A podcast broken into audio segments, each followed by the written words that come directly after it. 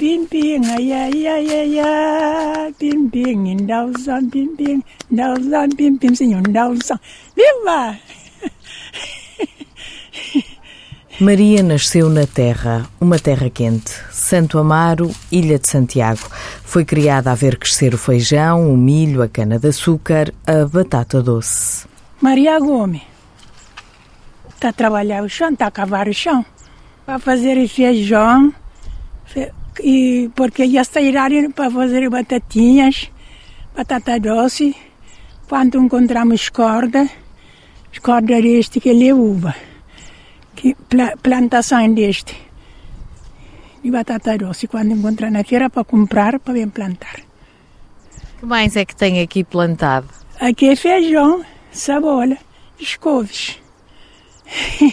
e tudo o que puder ter para fazer a sopa. Em casa há filhos e netos para alimentar e o que sai da horta ajuda a matar o bicho.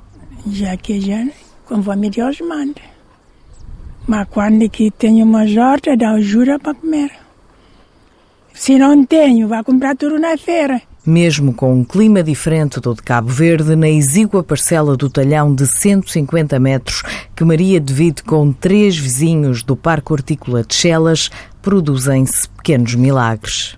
A comida é tão boazinha que não sente problema nenhum. Ele terreno cresceu, criou na terreno, ficou bom no terreno, tira, vai comer. Ah, é? Se é um supermercado, se não tem dinheiro, a gente morre. Longe dos dez tambores de milho deixados na passagem por São Tomé, onde ainda tem um filho, Maria cultiva com o mesmo prazer e dedicação de uma vida e já vão mais de 80 anos. Nasceu em 1934. E ainda tem saúde para andar aqui na hora? Saúde não tenho, estava de esforçar porque não tenho outras. Aquela senhora lá que está na escola, ele não sabe pegar a enxada. Ele vem acompanhar a mim. Se eu cair, ele apanha. Se eu cair no chão branco, ela ajuda para aguentar para sair para cima. é minha neta. Sentada, Elizabeth espera a avó tirar as favas. Ao contrário de Maria, já nasceu em Portugal e nunca pegou na enxada. Não sei, não tenho os costumes de minha avó. Fui criada de uma maneira diferente dela. Também de lenço na cabeça e sorriso farto, Constância Mendes vê na horta, tal como Maria, uma oportunidade. Como trabalha, deixa a Manuel Fontes a maioria das tarefas e os afazeres mais pesados. Juntos plantaram as primeiras sementes há três anos e desde então cada legume colhido mantém nutrido o parco rendimento. É porque precisam. Se não precisava, a gente não ficava descansar. Eu vivo com minha irmã. Quando tira isso, leva tudo para casa. Não dá para vender porque isso não dá. Então leva para casa a gente porque não, não vive muito em casa. Em casa de Manuel vivem quatro pessoas. Na de Constância são mais, mas em ambos os casos já se sabe o que pode chegar à mesa. Tem feijão semeado, tem alface, tem cebola plantado, tem alho. E não há um palmo de terra francês. que não seja cultivado. A gente trabalha um bocadinho, um bocadinho, que é o canteiro, canteiro. Trabalha canteiro, canteiro, que é quando tirar uma coisa, por outro. Porque para pagar por ano tem que aproveitar o terreno. Está bem ou não? Desempregado há quatro anos, Manuel Soares, outro dos mais de 200 hortelãos do imenso Parque de Chelas, descobriu na horta outras vantagens. Pelo menos não bebo copos, não vou para a tasca. Emagrece mais um bocadinho. Né? Ah, é um parece estou na praia. É de calções e chinelos. Os dias vazios de Manuel começaram a ficar preenchidos há dois anos. Agora parece que só conhece um caminho. Sete dias por semana. Todas as manhãs ou vem durante Manhã, o dia tarde, todo? durante o dia, conforme. Pelo menos a hora do almoço e de jantar. Volta a casa. Também é perto. É 20 metros de casa. A horta de Manuel Soares está impecavelmente organizada. Além dos produtos divididos, distingue as ervas aromáticas com separadores de madeira. Fica mais bonito. Gosto muito de ervas aromáticas na comida. E não falta quase nada. Tenho tomates, alhos, pimentos, courgettes, brigelas, acelga, morangos, cebolo, batata doce, coração, lombardo, alfaces, feijão, ervilhas. Dá já está, dá, de maneira. E é sempre melhor do que comprar, não é? Porque aqui não há adubos, não há nada. Com longa experiência na horticultura e colaboradora da Câmara de Lisboa há cinco anos, Graça Ribeiro conta que nas hortas da autarquia é mesmo assim. A Câmara obriga a esse tipo de prática, por isso nós temos que fazer formação porque há pessoas que até já faziam hortas em terrenos camarários, que depois são realojadas pela Câmara e têm que passar às boas práticas da agricultura biológica. Eu tento muito sensibilizar as pessoas pelo lado da saúde.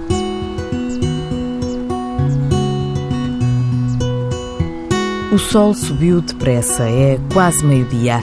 Num dos talhões mais elevados do parque, bem perto das hortas de Constância e Manuel Soares, há duas carteiras de senhora penduradas na cancela de madeira.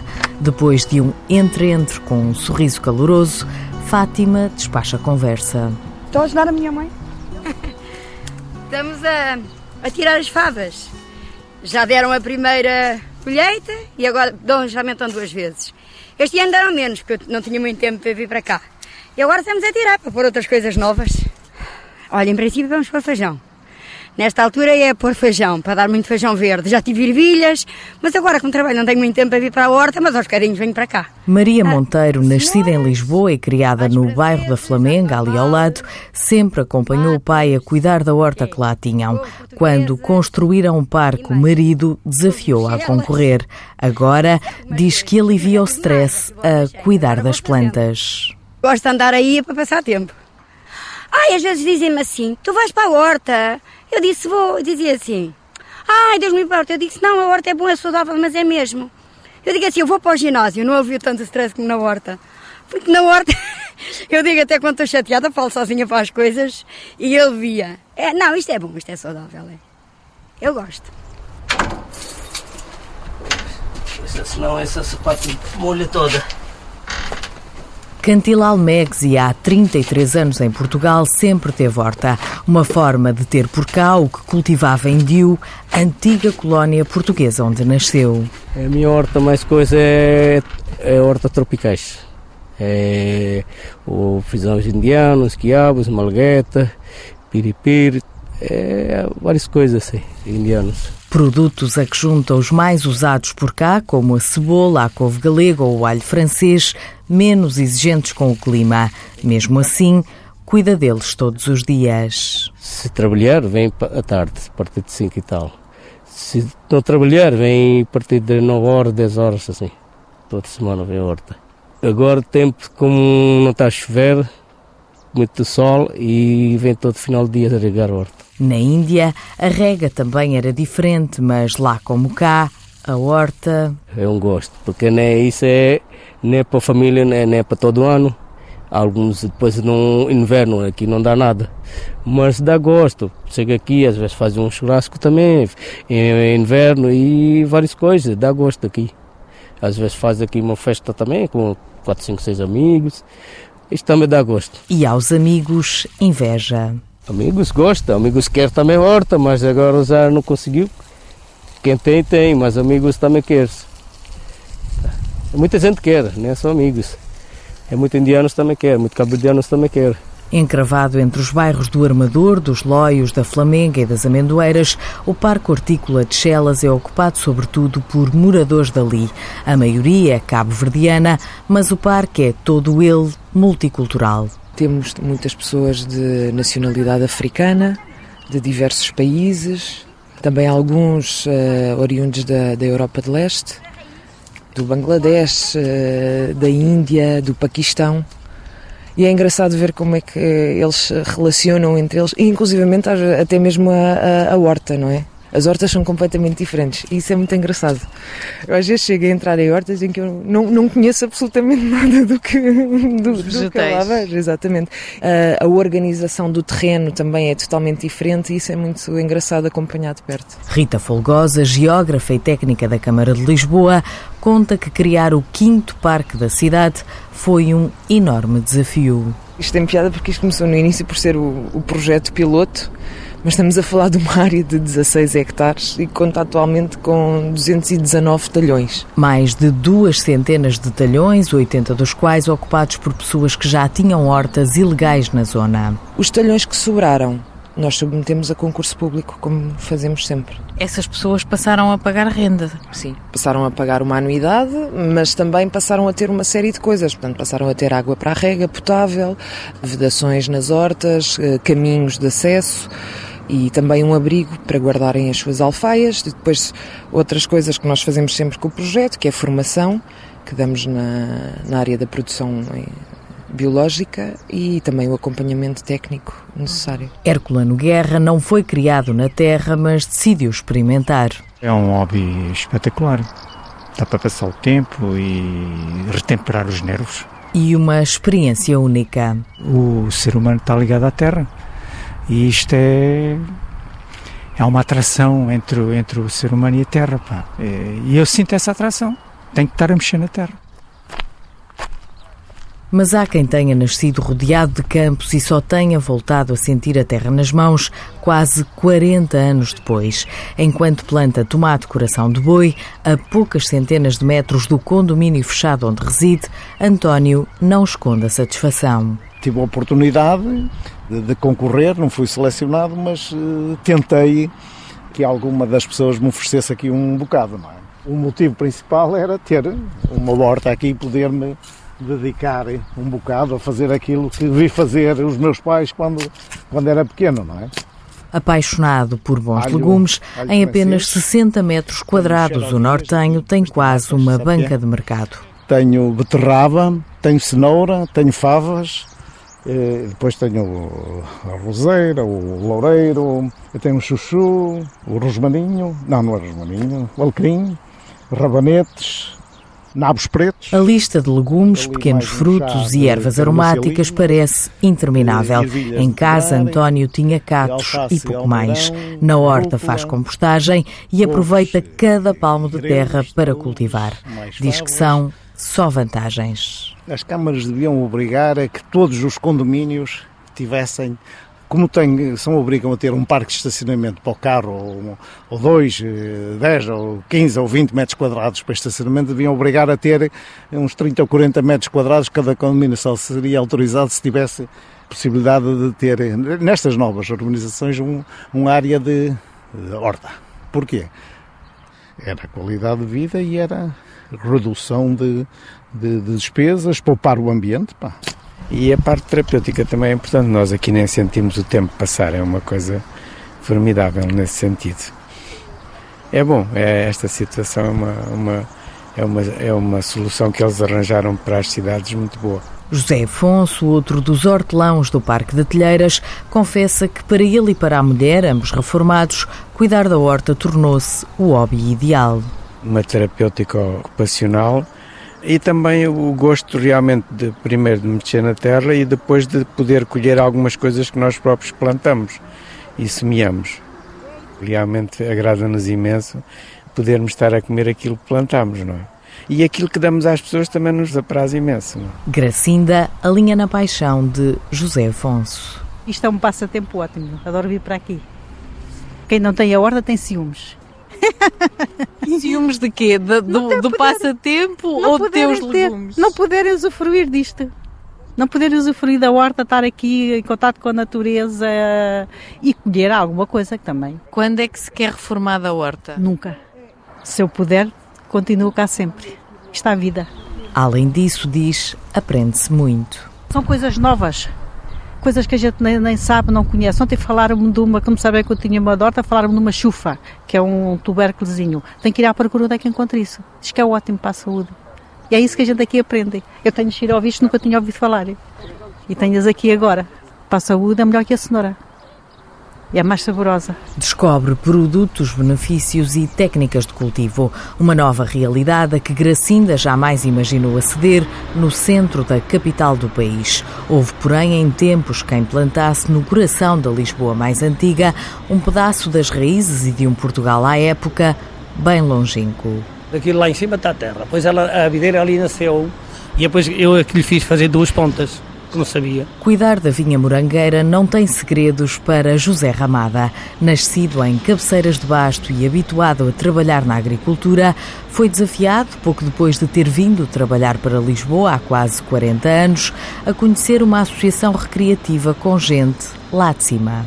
Olha, a vinha aparece na história da associação porque por esse fundador que hoje ainda é vivo, que é Minhoto, trouxe lá do Minho dos Arcos Valdez, duas videiras pequeninas e pôs-as aqui no, no terraço dos meus amigos minhos. Isto há, sei lá, ora, eh, lá para 57, 58. Foi logo ao princípio, que eles entraram em 51, 57, 58. Ele trouxe umas poucas, mas só duas é que pagaram e é que eu depois a seguir entrei. Havia aí duas. Eu comecei a mudar, como sabia quando era lá na aldeia, trabalhei na agricultura até aos 20 anos, sabia como é que isto funcionava, que isto, eh, esta videira é como a silva. Se você lhe pegar pela ponta, mete-a na terra, e passado 4 ou 5 meses ela arrebenta já para o outro lado já tem raízes. Então assim nasceu. Hoje são cinco pés de vinha alta, a típica latada minhota. É uma vinha farta, de parra frondosa, que cobre dois patamares de terraço num prédio antigo, encravado entre o Largo do Intendente e o Martim Muniz, numa paralela da Rua da Palma. Isto era tudo escadas, escadas antigas, assim, é que, é que melhorou isto, que isto era tudo. Está a ver, está a ver uma porta aqui, se calhar alguns 400 ou 500 anos isto, já. E ver cá estão elas as videiras, uma, duas, três, quatro, cinco, até só são cinco. E aqui, aqui foi onde eu lhe disse a dobra, a tal dobra que é aqui. E essa dobra já tem quanto tempo? Alguns 20 anos, já tem 20 anos aqui. Foi dobrada esta parte para baixo e esta parte para cima, que é para ficar para os, para os dois lados. E das uvas, José Ramada faz vinho. Eles não faziam vinho aqui naquela altura, mas depois eu era novo, hoje, hoje já estou velho, mas naquela altura era, era novo, fiz ali um lagar em cima e começamos a, a vendimá-las. Aqui dá sempre 300 ou 400 litros. E então faço aí e pronto, como. Bom, hoje nem estão aqui os barris, porque eu já os arrumei, já os acabamos, porque este vinho só se aguenta até ao fim de fevereiro, enquanto for apanhar o frio, depois quando começa a vir o calor. Por acaso este ano ainda não viu assim calor a sério. Ele ainda se aguentava, mas depois vai-se abaixo. Então a gente já o gostou. Oferecemos aí, vendemos. Há muita gente que vem lá de longe de propósito para beber este vinho. O vinho dos Amigos do Minho. Pinga boa, garantem os sócios mais antigos, incluindo o sócio efetivo número 1. Um. Olha, até por acaso, até do vinho que eu gosto mais é o morangueiro. Fui lá bater. Vinho tinto, maduro. Eu, pronto, eu, vinho, eu sou do, da, da, zona do vinho verde, não é? Mas eu vinho verde não, não alinho muito, não gosto muito. Mas se for morangueiro, eu gosto. Aqueles velhotes apreciam isso, porque era aquilo que nos alimentava desde criança.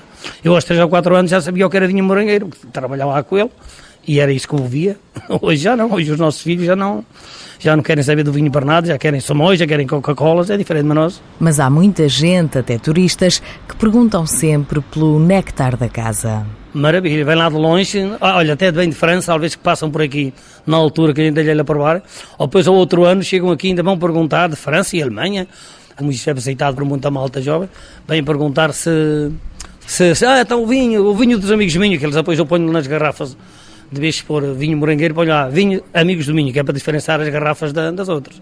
Lá vêm eles perguntar se há, às vezes há, outras vezes já não há. E engarrafam cá? Engarrafam um X delas, engarrafam. Para José Ramada, nada disso dá trabalho. Cuida das videiras quase sempre sozinho e garante, é tudo muito simples. Isto tudo depende da, do tempo. Eh, se for os outros vinhos, verdes, ou têm que ser, serem sulfatados, eh, de 15 15 dias, ou quando está a nascer. Mas este, este morangueiro tem que se podar, quando for aí por novembro, dezembro, tem, tem, tem que se podar, tem que se, tem que se limpar, deitar o, o velho abaixo e limpar. Chama-me nós a, a poda. Depois é só o tempo, só o tempo é que, é que faz. As uvas morangas começam a despontar em março. Além da poda da vinha e da rega, quando precisa, São Pedro tem grande parte do trabalho. Cada cuidado está espelhado na beleza da parra e das uvas. Eu tenho mais gosto nisto, sei lá, sei lá no quê. Não estou muito contente até devido ao tempo que tem estado. Não, este ano é capaz de dar menos que aos outros anos, porque isto tudo depende do, do tempo. O brilho nos olhos de José, quando mostra com orgulho a bonita latada, confunde-se com a emoção nas palavras de Abel, pastor a chegar aos 70 que resistiu à invasão do betão, lá para os lados da Ameixoeira. Vai-se começar a preparar para tosqueá-las, tirar a lã agora em maio, mais ou menos, desde abril até fim de maio. É a altura.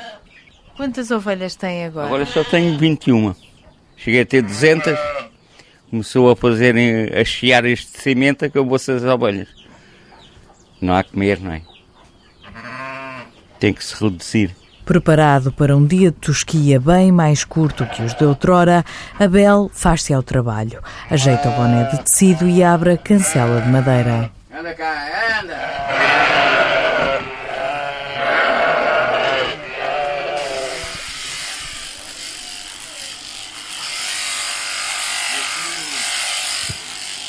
Enquanto José Rodrigues faz deslizar a máquina no lombo do animal, Abel fixa os olhos claros no bicho. Afinal, são quase filhos. Todas têm nome, que ela é Fusca. É, isso é que mais gente, cada pessoa se conhece a outra. Quando são gêmeas é muito difícil, mas há um sinal qualquer que se nota sempre. A ver, eu tenho aqui. Uma leva uma, uma campainha, está ver? E tem o nome. Esta é a gazela. Depois depois pôr. Esta é a Rita. Oh, a Rita. Esta é a andorinha. Esta é a mafiosa que anda, anda, anda sempre fugida. E, esta é a Rosalina. O pastor deixou a Alemanha e o trabalho de bate-chapas há quase 40 anos para ajudar o pai e foi ficando agarrado a uma paixão que lhe consome os dias. Manhã e à tarde. Há 30 e tal anos que não tenho um dia de folga. É pior do que estar na prisão. Na prisão tem a precária, aqui não há precária.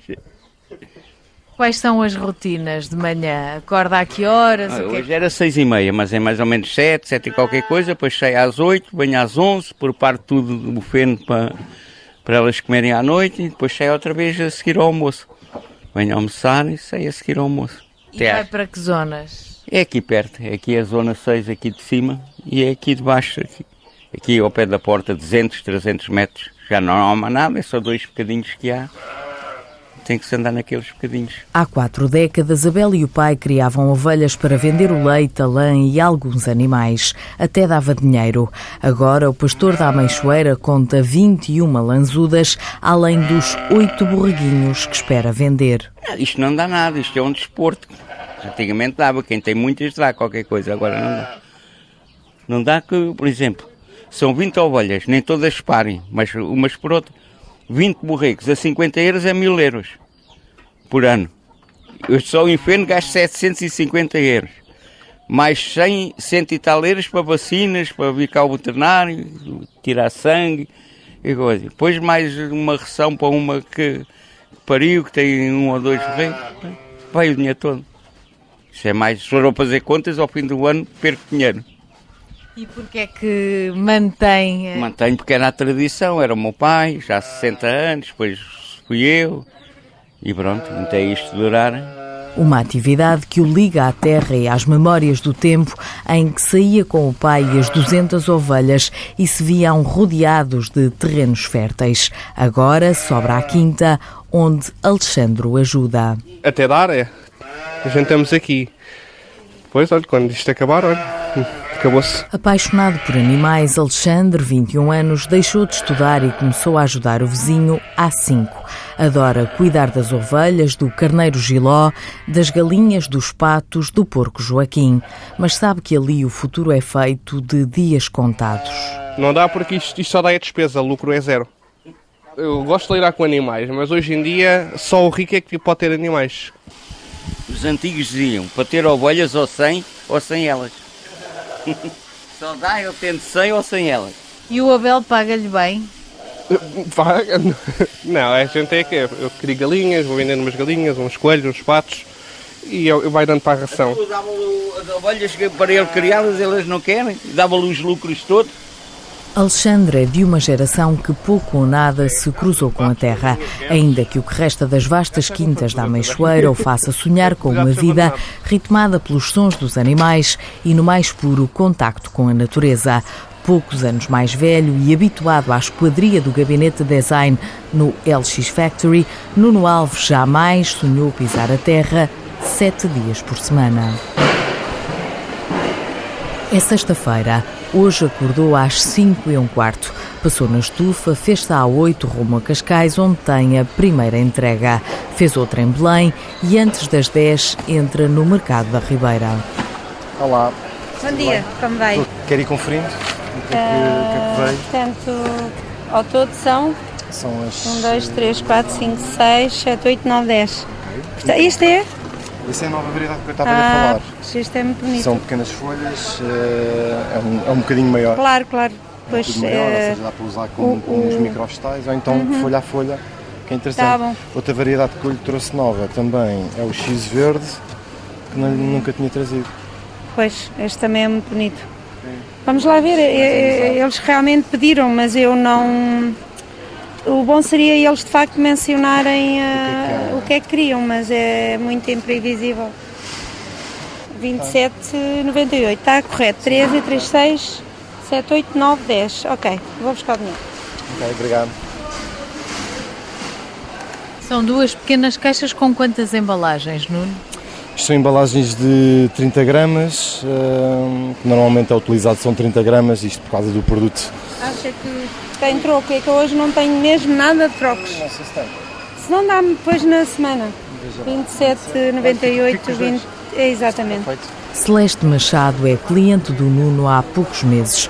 Os chefes de alguns restaurantes que fornece pediam-lhe microvegetais e ela conseguiu. Sendo eu o fornecedor de todos os, os legumes que o cliente gasta, eles abordaram-me, perguntaram-me se tinham determinadas eh, qualidades e este tipo de, de micro-legumes. E eu disse-lhe que sim, que arranjava. Obrigado, Celeste. Ah, obrigado, Nuno. Boa sorte. Só ali mais um sítio, já agora. Agora vou subir eh, em direção a Chiado, vou ao restaurante Alma, do chefe Henrique Sá Pessoa, passar pelo Altis, eh, ou Eleven e outros também mais pequenos. É interessante, é interessante também ver a parte de, de empratamento, que realmente é um produto é diferente, mas também a parte nutritiva do, do produto. Tudo começou há nove anos, quando despontavam pela cidade varandas com vasinhos de ervas aromáticas, pequenos frutos e vegetais que não ocupam muito espaço para cultivo, exíguas hortinhas urbanas que aos poucos floresciam numa Lisboa invadida pelo betão, décadas a fio. Isto foi surgindo hum, um bocadinho como hobby.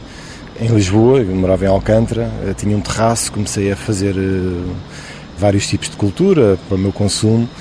Também fiz hidroponia, também tinha uma estufa pequenininha de 5 metros quadrados. E este produto veio de pesquisa, de cerca de dois anos e tal, à volta de pesquisa sobre vários tipos de, de culturas, até chegar a este produto. A pequena horta que Nuno e Patrícia criaram no terraço em Alfama mudou-lhes a vida. Para trás ficaram a empresa de design, no caso dele, e as análises clínicas no dela. Mudaram-se para o campo na zona das Caldas da Rainha. Hoje fornecem microvegetais a alguns dos melhores restaurantes e hotéis de Lisboa, Cascais, Caldas e Almada. Nuno acredita que o negócio ainda tem margem para crescer. Nuno descobriu na Terra um futuro. Está bem encaminhado, está bem encaminhado.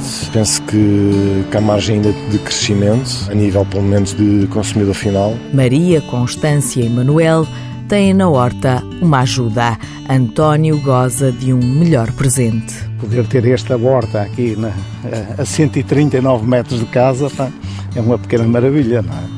E há quem, como Abel, não abandona o campo pelas memórias do passado.